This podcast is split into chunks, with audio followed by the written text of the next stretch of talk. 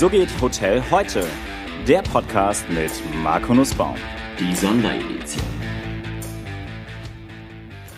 Herzlich willkommen zur siebten Folge meiner Sonderedition des So geht Hotel heute Podcast. Ganz, ganz besonders freue ich mich, dass ich heute den Geschäftsführer des Weißenhäuser Strand und gleichzeitig auch Verbandskollegen, nämlich den stellvertretenden Vorsitzenden des HDV, der Hoteldirektorenvereinigung, begrüßen darf. David Deppenau, herzlich willkommen. Hallo Marco. David, wo bist du gerade? Ich sitze fleißig im Büro. Okay, und bei einer Skala von eins bis zehn, wobei eins das Schlechteste und zehn das Beste ist, wie ist deine Stimmung so? Oh, die ist bei sieben, sage ich mal so. Oh, das ist ja ganz, das ist ja positiv. Das, so kenne ich dich ja auch, dass du immer optimistisch und positiv bist und nie den Mut verlierst. Aber ich weiß nicht, ob alle Zuhörer ähm, haben echt gute Zugriffszahlen, ob alle Zuhörer dich so kennen, deinen Lebenslauf. Wir wollen ja auch ein bisschen gucken, dass, dass, dass Menschen auch lernen können von uns aus den Gesprächen. Gib doch mal kurz ein paar Eckdaten zu deinem Werdegang wieder. Wie du angefangen hast, wie du in die Branche gekommen bist. Und das ist, das ist ganz spannend. Ah, ähm, Lebenslauf, ja. Ähm, Schule geschmissen, den ersten Versuch. Äh, und äh, das Einfachste war damals eine Kneipe. Und dann habe ich mir gedacht, okay, die Ziele höher hängen. Aus der Kneipe wurde eine Lehre in einem Rolle Chateauhaus, äh, was ich auch nur jedem empfehlen kann, hohe Ziele sich zu setzen. Denn äh, kleinere Brötchen kann man immer schneller backen. Danach noch äh, zwei, drei weitere Rolle Chateauhäuser, dann ganz aus der Reihe geschlagen. Ähm, dann bin ich geflogen was mir die Horizonte ein bisschen geöffnet hat bei der LGU damals. Dann habe ich eine eigene Kneipe gehabt und irgendwann habe ich dann gemerkt, als Familie anfing, dass ähm, viel mehr Kontinuität und weniger Nachtleben vielleicht zuträglich wären. Habe dann die Hotelfachschule gemacht. Das war so der schulische Ansatz 2. Habe da die Fachhochschulreife nachgeholt. Bin dann darüber ähm, zurück in meinen Lehrbetrieb in den Erbnitzer Ettling gekommen. Bin da nochmal weitere zehn Jahre geblieben, dann quasi vom Stift zum Direktor im, im äh, Lehrhaus. War auch eine schöne Erfahrung mit mancher Herausforderung, man sich dann vorstellen kann, wenn man seinem eigenen Lehrherrn irgendwann später vorgesetzt ist. Ähm, dann äh, in die Sonne nach Frankenberg, dann äh, nach Mannheim in Steigenberger und jetzt seit ja, fast zehn Jahren hier äh, an der Ostsee, wo ich den Ferien- und Freizeitpark Weißenhäuser Strand leiten darf und wo mir viele der gemachten Erfahrungen äh, jetzt zu Pass kommen. Aber du hast auch die Hotelfachschule in Heidelberg besucht, oder?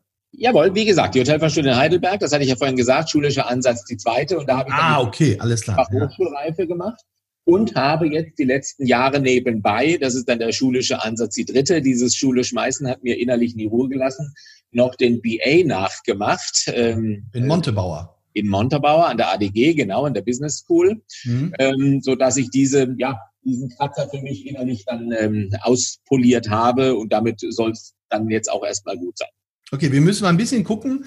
Ähm, das Mikro, das, das also der, der, der Ton, der geht immer so ein bisschen rauf und runter, wenn du sprichst. Also vielleicht.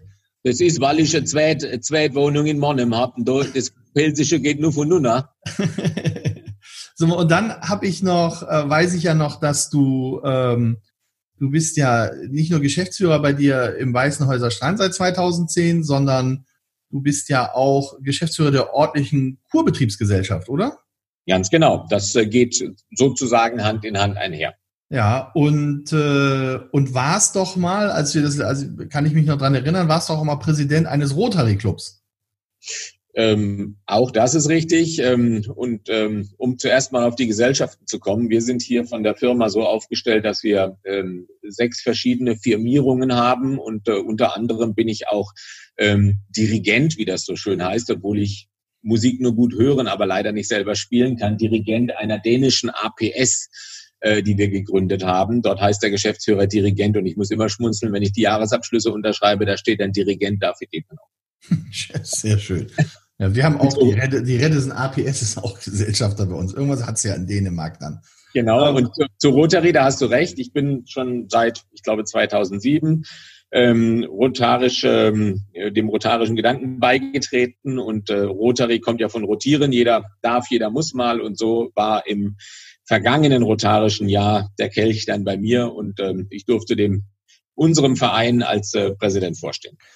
Sag mal, und was, was glaube ich kaum jemand weiß, du bist ja auch ähm, Buchautor. Du hast diverse Bücher rausgebracht zum, äh, ich glaube, es sind regionalkulturelle Themen, wo es um Ortsnecknamen geht. Ist das richtig?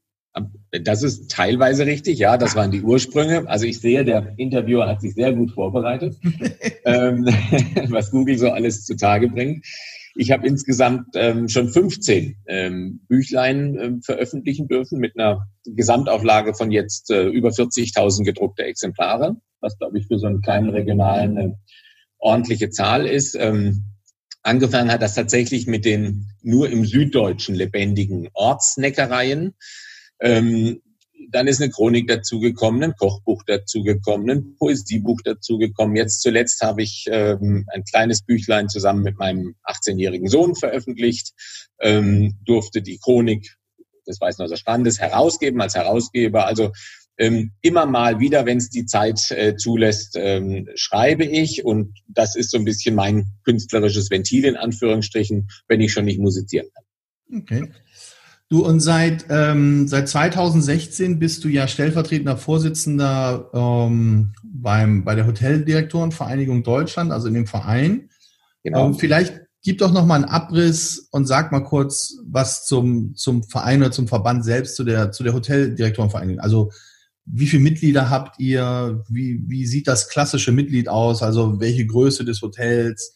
welche Mitarbeiterzahl. Das, das wäre auch mal, glaube ich, ganz interessant zu hören nochmal. Ja, gerne. Also ich bin 2000, schlag mich, 2008, glaube ich, in die HDV gekommen und dann auch äh, Stante Pedes, kaum war ich drin in den Vorstand, gelockt worden mit der Aussage, damals ist nicht viel Arbeit und dann habe ich sechs Jahre lang Schatzmeister machen dürfen. Das ist dann der Job mit der meisten Arbeit, glaube ich, neben dem Vorstand, dem ersten Vorsitzenden und ähm, bin dann, wo ja vor jetzt vier Jahren, ähm, als die Stelle als Zweiter frei wurde, habe ich mich mit den gleichen Worten erfolgreich des Schatzmeisters entledigen können mhm. ähm, und den Oliver aufbürden dürfen. Ähm, also die, die HDV ähm, gibt es seit langen Jahren, ähm, ist in der Branche, ähm, denke ich mal, wohl bekannt. Wir haben aktuell 150 ordentliche und 50 ähm, fördernde Mitglieder, so heißt das bei uns. Und äh, das ist diese Quote oder diese Quotierung ist auch eines der Geheimnisse der HDV, sage ich mal, auch wenn es kein wirkliches Geheimnis ist. Erfolgsrezept vielleicht besser. Ähm, es gibt diese stille Quote von drei zu eins, an die wir uns auch heute noch ähm, ganz doll halten. Drei ordentliche, ein förderndes. Äh, das hat die Erfahrung der letzten Jahrzehnte gezeigt. Das überfrachtet den Verein nicht mit fördernden Mitgliedern, die natürlich Interessen haben. Das ist ja auch legitim. Ähm, und überrollt dann nicht die ordentlichen. Es gibt andere Verbände, ohne da jemandem zu nahe treten zu wollen oder Namen zu nennen, die das eben nicht so aufgestellt haben, wo es deutlich mehr Fördernde gibt. Und äh, da habe ich noch nie eine gute Situation bei erlebt. Deswegen ist das so ein bisschen das Erfolgsgeheimnis. Die HDV, das, das typische Mitglied, das gibt es nicht. Es ist ein guter Mix aus Kettenhotellerie, aus kleineren Häusern, aus größeren Häusern.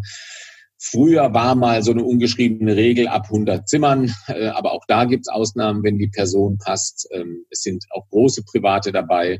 Es ist ein ganz gesunder Mix, aus dem sich mittlerweile bei ganz vielen auch persönliche Freundschaften entwickelt haben und das ist auch gut so, denn es ist ja eine persönliche Mitgliedschaft und keine Firmenmitgliedschaft. Ähm, aber in meisten Fällen zahlt die Firma die Mitgliedschaft.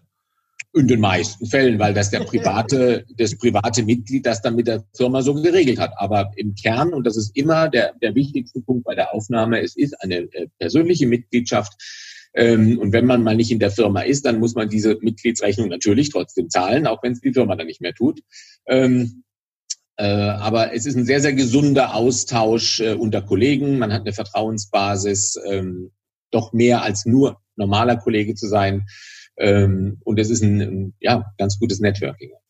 Okay, wenn du sagst, wir hatten einen guten Austausch miteinander, sind 150 Mitglieder, das ist ja auch ähm, überschaubar, da kennt man sich ja auch. Sag mal, was kriegst du denn für ein Feedback ähm, aus den unterschiedlichsten Bereichen deiner Mitglieder? Also du hast ja gesagt, es sind Privathoteliers, Kettenhoteliers. Wie, wie geht's denn so den Mitgliedern gerade, also speziell den Hoteldirektoren und was sind deren größte Sorgen und Probleme aktuell?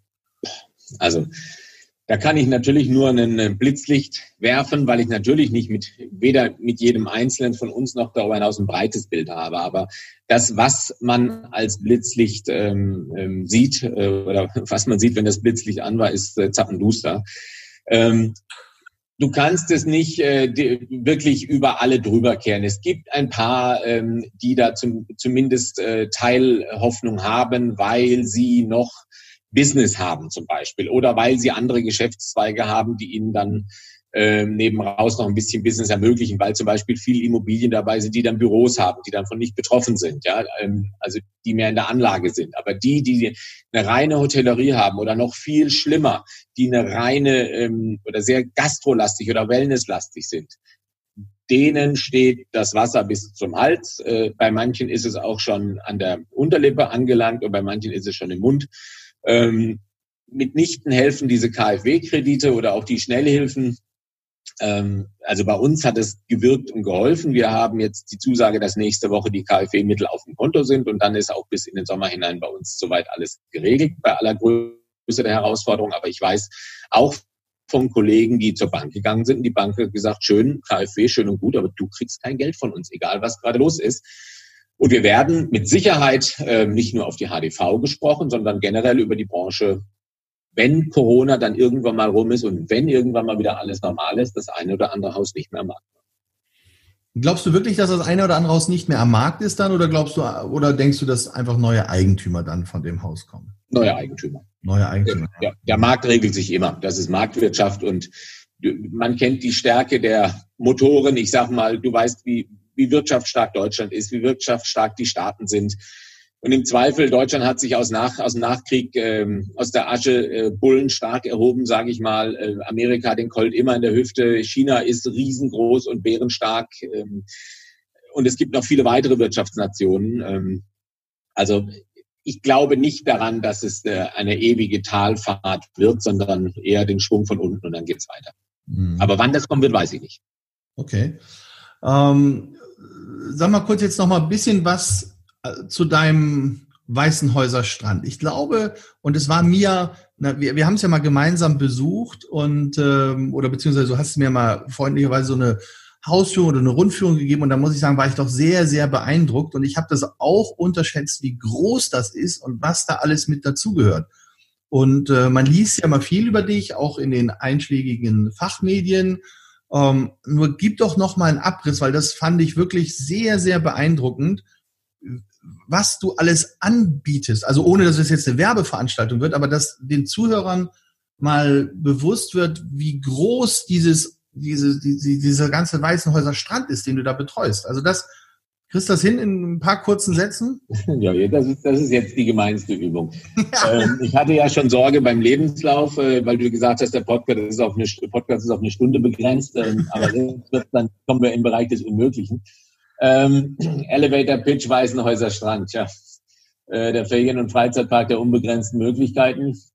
Wir nutzen auch immer schon diese Vielfalt, äh, um sie zum Beispiel auf unsere äh, Preislisten, Prospekte, Magazine vorne drauf zu machen mit vielen kleinen Mosaikbildern. Ähm, ja, 100 Hektar in der Gesamtfläche, 500 Mitarbeiter, ähm, knappe 50 Millionen Bruttoumsatz äh, im vergangenen Jahr. Dieses Jahr wird es ein bisschen weniger. Ähm, wir haben von dreieinhalb Kilometer eigenen Strand über 11.000 Quadratmeter subtropisches Badeparadies mit äh, wettersicherem Ganzjahresbadespaß, einem weiteren Schwimmbad im Hotel, äh, am Abenteuer Dschungelland, einer Wasserski oder zwei Wasserskianlagen, einem äh, Streichelzoo, einer Bogenschießanlage, einer Surfschule, einem Fahrradverleih, einem Adventure Golf, einem, also wir haben Massagen, medizinische Anwendungen, äh, verschiedene Restaurants. Ähm, ja, äh, wie viele Outlets habt, wie viele Outlets habt ihr? Weil ich weiß, dass du unterschiedliche ähm, Stilrichtungen auch hast in den Outlets. Wie, wie, Ganz genau. Also gastronomische Outlets, wenn du sie alle klein, klein zusammenzählst, sind wir bei knapp 20. Wenn du Vollrestaurants sagst, äh, sind es sieben. Äh, da haben wir vom Steak vom Steakhouse über ein klassisches äh, gehobenes norddeutsches Restaurant, über ein italienisches Restaurant, über ein Schnellrestaurant, was wir jetzt im Frühjahr umbauen wollten und dann, wenn alles soweit wieder anläuft, dann auch zackig umbauen werden, werden Richtung so ein Burger-Restaurant. Also für ähm, etliche Geschmäcker was dabei. Und du hast ja gerade jetzt auch dein neues Bad eröffnet, richtig? Dein Wellenbad. Das ist ja. Ja, die, die Erweiterung. Also das Bad selber besteht schon über 20 Jahre. Ja. Und ähm, wir ähm, haben ähm, in, der, in den vergangenen Jahren dort jetzt eine Erweiterung dazu geplant und gebaut äh, und im letzten Juli dann auch eröffnet. Und das ist Bombe angelaufen. Wir hatten im Januar und Februar 10 Prozent Gesamtumsatz plus getrieben von der Entwicklung aus dem Bad haben da nochmal dreieinhalbtausend Quadratmeter dazu gebaut in Form eines Wellenbades ähm, und komplett neuer Eingangs, Eingangsgastronomie und Umkleidesituation. Okay. Äh, Nochmal die Zimmeranzahl. Wie viel Zimmer hat das Objekt bei dir? Zimmer zählen wir nicht, weil wir eben auch Wohneinheiten haben mit drei und vier Zimmern. Was wir zählen, sind abgeschlossene Vermiet- oder abgeschlossene Wohneinheiten und da haben wir 1200. Okay. So, das ist ja schon mal ein ganz schöner Klotz. Und das ja. ist ja schon mal wirklich auch organisatorisch etwas, was man erstmal bewältigen muss. Wann kam denn jetzt bei dir das Thema, dass du gesagt hast, jetzt machen wir zu? Naja, das Thema kam, und das musst du ja eben auch äh, ganz ähm, nüchtern äh, rechtlich betrachten. Alles äh, weitere bringt ja nichts. Das Thema kam bei uns dann auf, als die Verordnungen angekündigt worden sind, weil ähm, bei ja. allem. Äh, das muss Anfang März gewesen sein, oder? Ja. Das heißt, du hast jetzt fast zwei Monate geschlossen. So ist es. Zwei Monate, in denen du überhaupt keinen Umsatz machst. Ja. Und zwei Monate, in denen du ja darum kämpfst, dass das irgendwie alles weitergeht. Was sind denn die, die Maßnahmen, ich habe auch die anderen Kollegen gefragt, so die Maßnahmen, die du eingeleitet hast? Also Kurzarbeitergeld wahrscheinlich? Also zuerst mal, ich kämpfe darum, dass es weitergeht. Äh, da kann keine Rede von sein, denn da sind uns allen die Hände gebunden. Keiner von uns kann darum kämpfen. Ja, es liegt allein äh, in der Bewertung derer, die das Sagen haben. Und das soll keine böse Rede sein. Im Gegenteil, ich finde gut, wie Deutschland das Thema angegangen ist. Äh, mich hat letzte Woche ein Freund gefragt, ob ich das denn gerecht finde. Ich sage, das ist für mich keine Frage von Gerechtigkeit, ob die Hotellerie als erstes äh, zu und als letztes aufmacht. Es liegt schlichtweg in der Natur der Sache, dass in der Gastro und äh, in, in, in solchen Dingen andere sind ja auch zu, wie Schwimmbäder, Massagen oder sonst was. Also alles, wo viele Leute eng auf einem Haufen sind, Musikfestivals und so weiter, dass das halt die Übertragungswege sind. Das hat ja nichts mit fair oder gerecht zu tun. Das, es ist einfach so. Man muss es hinnehmen und das Beste draus machen. Insofern gekämpft oder kämpfen tun wir da nicht. Wir können nicht kämpfen. Wir müssen uns bestmöglich anpassen. Und das ist, in meinen Augen, Darwin, in Reinkultur. Nicht wer der Stärkste ist, nicht wer der Schlauste ist, sondern wer am schnellsten sich an neue Lebensbedingungen anpassen kann. Ähm, und du kannst dir vorstellen, ich hatte es vorhin gesagt, wir sind ins beste Geschäftsjahr ähm, unserer Geschichte gestartet. Wir hatten letztes Jahr das Beste und lagen dieses Jahr im Januar, Februar nochmal wieder zehn drüber. Das heißt, wir waren voll im Saft, voll aufgestellt, alle Mitarbeiter an Bord. Januar, Februar mega abgeschlossen. Ähm, und dann bremst du, ich sag mal, eine Riesenkarre mit äh, hunderten PS, mit 250 auf der Autobahn äh, ohne Bremslichter von äh, 250 auf Null. Und dann stehst du da, da ich auf dem Mittelstreifen. Ähm, das geht gar nicht und trotzdem musst du es machen. Ähm, wir hatten Endabrechnung vom Schwimmbad noch an der Backe. Alles kein Thema im laufenden Geschäft, aber plötzlich stehst du da äh, musst alle nach Hause schicken und kannst nicht alle nach Hause schicken, weil du hast ähm, die Reservierung, es geht hier um Umbuchungen und bei 1200 Wohneinheiten eben nicht nur zwei Buchungen, wir waren super gebucht.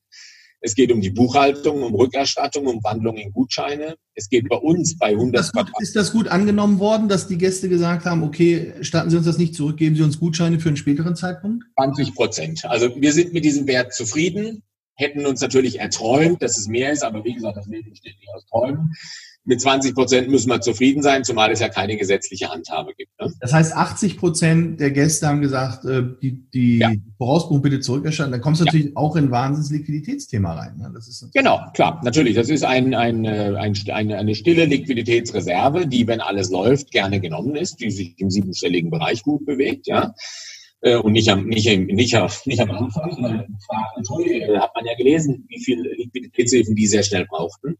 Ähm, und in so einem Moment, wenn dann plötzlich alle alles zurückhaben wollen, da hatten wir schon auch Hoffnung auf die Politik. Äh, aber diese Verordnung ist ja, glaube ich, noch nicht mal für die Pauschalreisen gekommen, geschweige denn ähm, für den normalen Hotelier.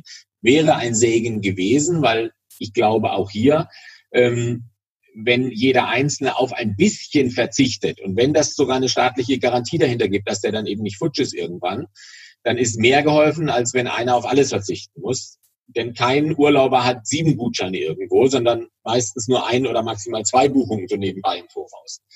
Und so viel Geld ist es dann nicht. Ähm, aber ähm, ja, bei uns ist die Herausforderung, das wollte ich vorher noch fertig sagen, dass ähm, wir eben neben der Buchhaltung und Reservierung komplett auch die Technik für zwei große Schwimmbäder, für andere Einrichtungen auf 100 Hektar, die Tierpfleger zum Beispiel, müssen wir auch voll da haben. Wir haben 120 Tierarten, äh, die die Corona nicht interessiert, die gefüttert, gepflegt, äh, versorgt werden müssen. Äh, und in der Summe kann, konnten wir von unseren 500 Mitarbeitern mal gerade 450 in Kurzarbeit schicken. Auch da haben wir noch nichts erstattet gekriegt. Auch das musst du alles vorfinanzieren. Das wollte ich fragen. Also das heißt, das Geld ist, du hast wahrscheinlich die Bestätigung des Antrags bekommen, dass er angenommen wurde, aber du genau. hast noch nicht das Geld bekommen. Ne? Ganz genau. Das ist das.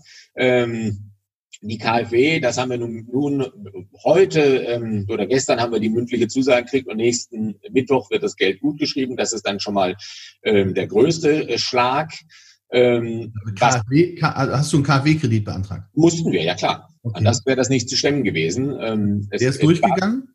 Der ist durchgegangen, ja. Über die örtliche Hausbank? Über die örtliche Hausbank, weil wir über Jahre sehr, sehr solide, sehr, sehr erfolgreich gewirtschaftet haben und eine sehr hohe Kreditwürdigkeit bei unserer Bank haben. Okay, das ist gut. Das heißt, du hast Kurzarbeitergeld beantragt, du hast dein KfW-Kredit durch, also toi, toi, toi. Unsere, unsere Gesellschafter hatten eine Nachschusspflicht, die ist auch ähm, ähm erhoben worden, sag ich mal, das oh, ist schon gelaufen. Das heißt, da gab's, da ist in den Gesellschafterverträgen steht drinne, dass es in solchen Situationen eine Nachschusspflicht gibt.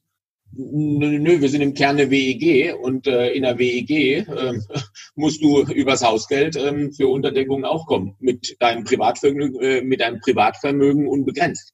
Äh, das sollte sich jeder äh, vor Augen halten, der Mitglied einer WEG ist. Da gibt es keine Limitierung. Das ist auch nochmal spannend zu hören, ja. Mhm. Also das heißt, wie gesagt, kurz aber. Also Augen auf für alle, die eine Wohnung irgendwo haben. das, ich glaube, wir sind beim, gehen manche Augen jetzt richtig nochmal auf. Was, wie ist das mit äh, deinen Versicherungen? Hast du von den Versicherungen etwas bekommen? Ja, haben wir. Und da sind wir, glaube ich, als einer der ganz, ganz, ganz wenigen äh, in Deutschland ganz gut dabei. Ähm, wir haben drei Versicherungen gehabt, die sich das Risiko geteilt haben, weil wir einfach von der Größe her ein größeres Risiko sind. Äh, Gab es eine Konsortialversicherung und zwei der drei haben bereits reguliert. Das Geld ist bereits auf dem Konto. Und bei der dritten sind wir im Moment im Schriftverkehr und ähm, müssen dann eventuell den Klageweg gehen, wobei ich guter Hoffnung bin, da zwei schon reguliert haben, dass der dritte sich über den Weg auch ähm, überzeugen lässt. Schauen wir mal. Ja, jetzt gibt's ja die, jetzt gibt's ja einige Kollegen aus anderen Bereichen, die sagen, wir wollen mal gucken, ob wir nicht die Stadt verklagen oder das Land verklagen. Die berufen sich sehr stark auf Infektionsschutzgesetz, Paragraph 65. Ähm, ist das etwas, was du auch vorhast, wenn du sagst, dass du sagst, Mensch, hier, das hat alles, die Hilfen sind alle da, nur ähm, ich brauche jetzt hier trotzdem noch mal ein bisschen Liquidität? Es gibt Überlegungen dahin, aber die sind noch nicht abgeschlossen. Das sind Überlegungen, die du führst für dein Objekt oder die ihr auf Verbandsseite führt? Nein, die ich mit meinen Eigentümern führe. Ah, okay, alles klar. Ja, das kriege ich auch mit, dass viele äh, individuell das haben. Wobei das Feedback, was ich bisher bekomme, ist momentan keine Chance, aber meistens gehen solche Sachen ja immer aus wie das Hornberger Schießen.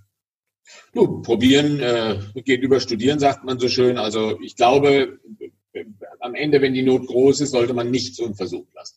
Wie bist du denn jetzt, wie bist du denn jetzt mit, mit, mit diesem riesen, mit diesem riesen Ensemble der einzelnen Dienstleistungen, die du da hast, wie gehst du denn damit um, wenn jetzt langsam wieder aufgemacht wird? Wie kümmerst du dich denn zum Beispiel um das Thema der Hygiene oder die, um also, Standards umzusetzen?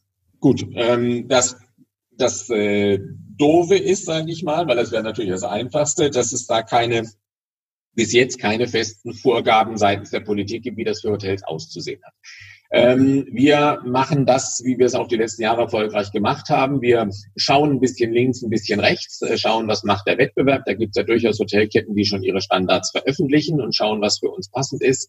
Wir orientieren uns am ähm, äh, an dem äh, sechsseitigen äh, Arbeitsplatzhygiene in Covid-Zeiten vom ähm, Bundesministerium für Gesundheit, ähm, das vorliegt. Ähm, da kann man sich auch Teile für die Hotellerie rauslesen. Wir schauen, was macht der Einzelhandel, unter welchen Auflagen macht er auf. Wir schauen, was macht Hotellerie und Gastronomie im Ausland, die schon wieder mehr darf. Ähm, wir haben uns äh, für die nächsten Monate Vollbelegung hinlänglich Hygieneflüssigkeit, also Desinfektionsmittel weiterhin bestellt, Plexiglasscheiben, Mundschutz Einweg, Mundschutz Mehrweg haben wir genug da, um die Mitarbeiter, aber auch Gäste ausschütz, ähm, ähm ausstaffieren zu können und haben ein Hygienekonzept in Arbeit für unseren Betrieb, sodass wir das vorlegen können, wenn denn eine Eröffnung angezeigt ist. Okay. Jetzt weißt du, warum ich fleißig im Büro sitze. Das ist nachvollziehbar. Das wird ja doch Einfluss auf den operativen Tagesablauf haben. Hast du dein, äh, dein Housekeeping, ist das, äh, hast du das intern oder ist aus, ausgelagert? Sowohl als auch. Wir haben für das Hotel, was aber nur ein Zehntel unserer Anlage ist, ein eigenes Housekeeping und für neun Zehntel, sprich den Rest, die Ferienwohnungen an vier Firmen outgesourcete ähm, Housekeeping. Wirst du die, wirst du die dann nochmal neu anweisen? Wird es dann neue Prozessbeschreibungen für die geben, um besonders. Ja. ja. Das heißt aber auch, dass die dann länger brauchen werden. Du musst wahrscheinlich wird dann der Vertrag nochmal neu verhandelt, dass die mehr Geld pro gereinigten Zimmer bekommen, oder? Da wird da wird's einen Zusatz geben, das kommt darauf an, die Details stehen noch nicht fest, ja. Und ähm, gegebenenfalls ähm, wird das einfach eine Verwendung von anderen stärkeren Mitteln sein. Ich, ich kann es jetzt noch nicht abschätzen. Nicht zwingend muss das wirklich einen Mehraufwand äh, bedeuten. Ja? Okay. Wenn, äh, wenn ich, ja, bitte. Airbnb hat gerade gesagt oder hat gerade announced, der CEO, dass sie gegebenenfalls einen Buffer einbauen wollen und sagen, dass die Vermieter zwischen den Vermietungen immer eine Pause von 48 bis 72 Stunden machen, um wirklich auch äh, der Hygiene gerecht zu werden. Ist das etwas, was für dich auch vielleicht relevant sein könnte? Haben wir uns auch keine Gedanken zugemacht.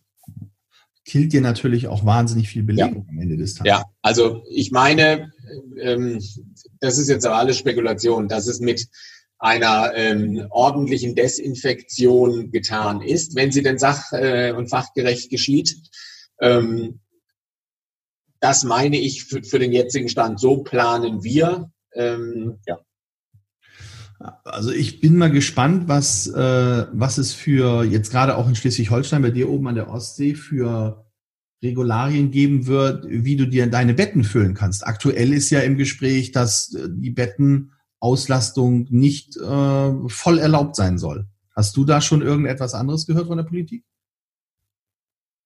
Ähm, ich habe gar nichts anderes gehört. Wie, ich höre das gleiche Radio wie wir alle, äh, wobei ich auch da Gott sei Dank wenig höre, aber man liest natürlich die Nachrichten. Und äh, das, äh, was ich jetzt informell höre, ähm, gerade auch bei uns aus dem Landratsamt, ähm, die ja dann am Ende das, äh, das, das dritte Glied in der Kette sind, zuerst der Bund, dann die Länder, dann die Kreise, ähm, ist, dass es äh, bis auf weiteres ähm, äh, für die gewerbliche Vermietung untersagt sein wird. Und der Ministerpräsident Günther hat ja den Drei-Stufen-Plan angekündigt und zuletzt auch grob terminiert, wobei er dafür ja auch schon, glaube ich, wieder einen aus Berlin auf die Ohren gekriegt hat. Ähm, und der Drei-Stufen-Plan geht für Schleswig-Holstein so. Zuerst dürfen die Zweitwohnungen wieder. Das wird jetzt für Anfang kommender Woche erwartet. Dann wird es eine Testphase geben. Wie sehen die Kurven danach aus? Ähm, man redet ja immer von zwei, drei Wochen Testen. Diese Zahl hat der Ministerpräsident aber nicht im Kopf gehabt, denn er sagte Stufe zwei, das ist dann die gewerbliche Vermietung, unabhängig ob Hotel oder Ferienwohnung, ab 15.06. Die Zahl hatte er genannt, unter allem Vorbehalt. Und erst die dritte Stufe wäre dann auch das Zulassen von Tagesbesuchern in den Ferienorten wieder. Weil das wäre mir relativ wurscht. Das Wichtige für uns ist einfach, dass wir wieder vermieten können. Selbst wenn es ohne Restaurants und ohne Freizeiteinrichtungen wäre, wäre mir das im Moment relativ wurscht. Ähm, Hauptsache, dass wir wieder die Betten vermieten können. Ähm, das brauche ich niemandem in der Hotellerie erklären, ähm, dass das der wichtigste wirtschaftliche Teil ist. Und wenn wir das größte Hotelgarnie Deutschlands wären, wäre das auch schön für den Moment. Insofern bereiten wir uns äh, im Moment mal drauf vor, dass es noch ein paar Wochen länger Ruhe hier ist. Mhm. Und wie siehst du die Situation oder wie bewertest du die Lage? Wann glaubst du, gibt es wieder ein Zurück zu Normal? Gibt es überhaupt wieder ein Zurück zu Normal? Gibt es ein Zurück zu das, wo wir mal waren? Oder wird sich grundsätzlich Hotellerie, Gastronomie und das, wie wir leben, komplett ändern aus den Folgen dieser Corona-Infektion heraus? Also, ich glaube schon, dass es ein zurück zu unseren Welt, wie es sie davor gab, geben wird. Die Frage ist, wann. Denn wenn wir in die Geschichte gucken, egal welche und auch massiven Unterbrechungen äh, die Welt hatte, bisher ist es immer weitergegangen. Ja? Ähm, insofern glaube ich schon, äh, dass wir da zurückkommen. Aber das ist die gleiche Frage, wie sie bei, ähm, bei Historikern auch streitig ist. Äh, welchen Zustand konserviert man denn? Ja, konserviert man äh, das, äh, den Palast der Republik, äh, den man abgerissen hat, oder das Kaiserschloss davor, oder davor standen da noch andere Häuser in Berlin auch noch. Also was ist denn jetzt der Zustand, der der festzuhaltende ist? Insofern was ist der Zustand, den wir danach wieder haben wollen? Das Leben wird weitergehen und ich glaube, es wird äh, sich weiter äh, sich weiterentwickeln, ähm, dass wir nicht zurückfallen hinter das, wo wir schon mal waren. Das glaube ich. Wie schnell das kommen wird, Fragezeichen.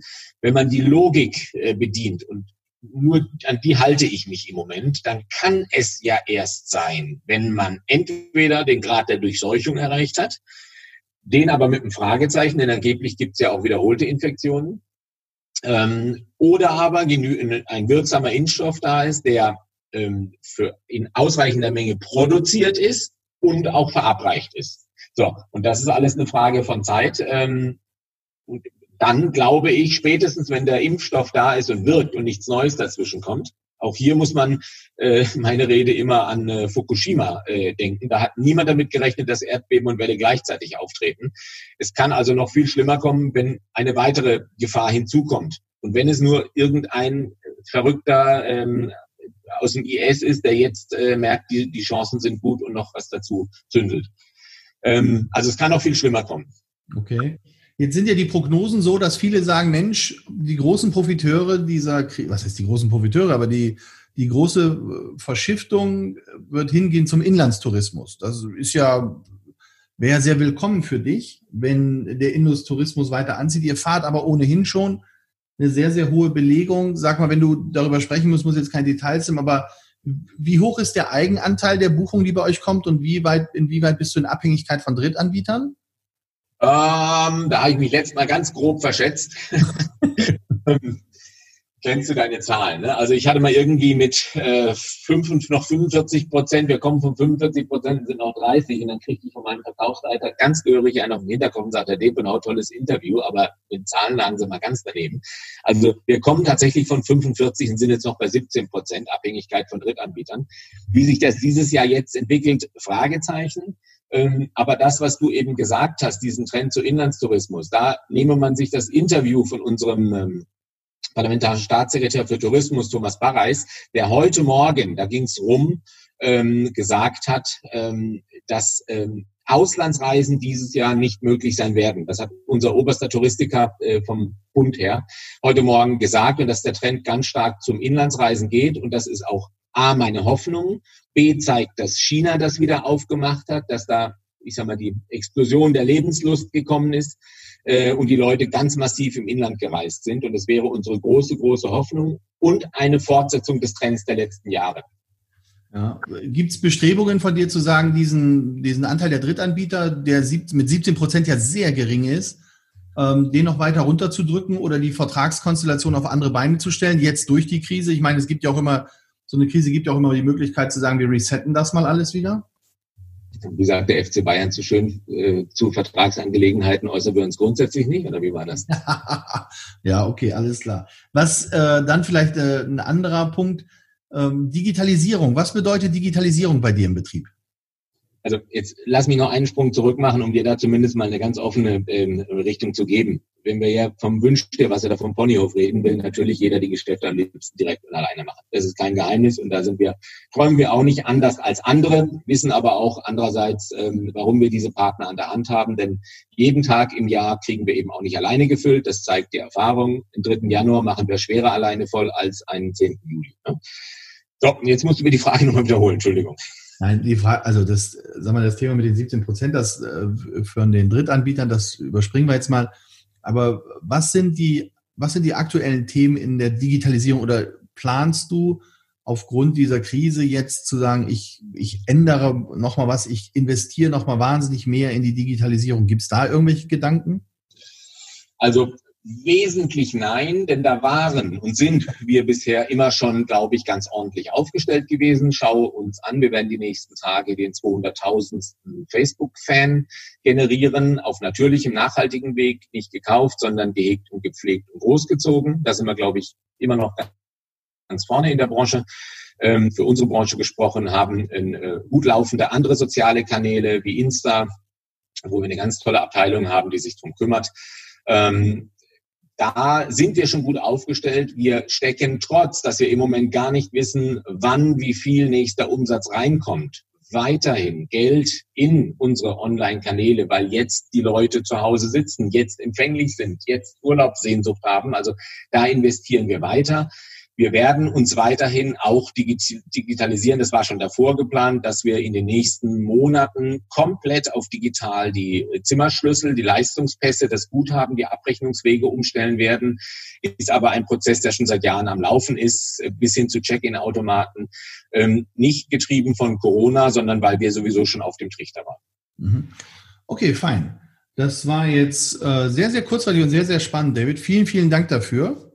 Gerne, Marco dann hoffen wir mal und ich drücke dir von Herzen die Daumen, dass jetzt es schnell eine Regelung gibt, dass wieder viele Gäste zu euch kommen können, weil ihr wirklich ein tolles Objekt habt und äh, dass auch alle gesund bleiben und dass wir irgendwie alle doch ja fast heillos, also nicht nicht heillos, sondern heil durch diese Krise kommen.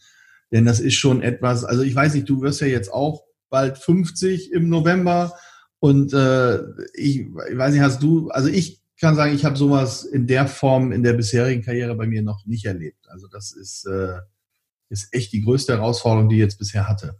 Jetzt wolltest du doch äh, ausdrücklich keine Indiskretionen loslassen äh, und jetzt hast du eine losgelassen. Das, ja, gut, aber das war jetzt eher nochmal nicht als Indiskretion, sondern zu sagen, Mensch, weißt du, kann eh jeder nachlesen, ne? Und bei Männern ist das, das eh kann, wurscht. Das kann eh jeder nachlesen und irgendwie. Nur, heillos war nur das Durcheinander äh, direkt als äh, Corona äh, losging. Ähm, ja dass man heile durchkommt. Das wünsche ich allen, auch die, die zuhören. Ähm, ja, äh, erlebt habe ich das nicht und äh, du auch nicht, aber äh, wir müssen uns ja immer vor Augen führen, in welcher Welt wir gerade leben. Und wenn dann viele rummäkeln an der Regierung und sonst was, Leute, wir leben in einem Europa, in dem wir, die jetzt gerade mal 50 sind, nicht einen Tag in Europa, jetzt mal Jugoslawien außen vor, wirklich Krieg erlebt haben, Hunger, extremen Unfrieden, existenzielle Nöte, Todesangst. Das ist die längste Phase dauerhaft anhaltenden Friedens, den wir in der Geschichte Europas, soweit wir sie kennen, erlebt haben, seit die Menschen auf Plan sind. Da müssen wir extrem dankbar drum sein. Ähm, und deswegen ist es kein Wunder, dass wir uns an so einen tiefen Einschnitt gar nicht erinnern können. Und selbst die Großeltern, jetzt habe ich persönlich leider keine mehr am Leben, aber ich kenne Freunde, die noch welche haben, selbst die sagen, es ist wie es die Heute und Tagesschau auch sagen, ein Einschnitt, wie er teilweise mit dem Zweiten Weltkrieg ähm, zu vergleichen ist, weil es wirklich eine pure Existenzangst quer durch die Republik geht. Es geht auch ums Leben, ja, jetzt nicht mit Waffen und Töten, aber eben um Gesundheit und äh, Tod. Und deswegen ist es ein Stück weit vergleichbar, aber eben auch nur ein Stück weit, denn anders als damals haben wir keine zerbombten Häuser, haben wir keine Währung, die nicht mehr existiert, keine Regierung, die aus den Fugen geraten ist. Und insofern sind wir verglichen mit damals immer noch in einer, in einer sauguten Situation. Das erklärt vielleicht auch um die Brücke zum Eingang, wenn du fragst, warum eine 7.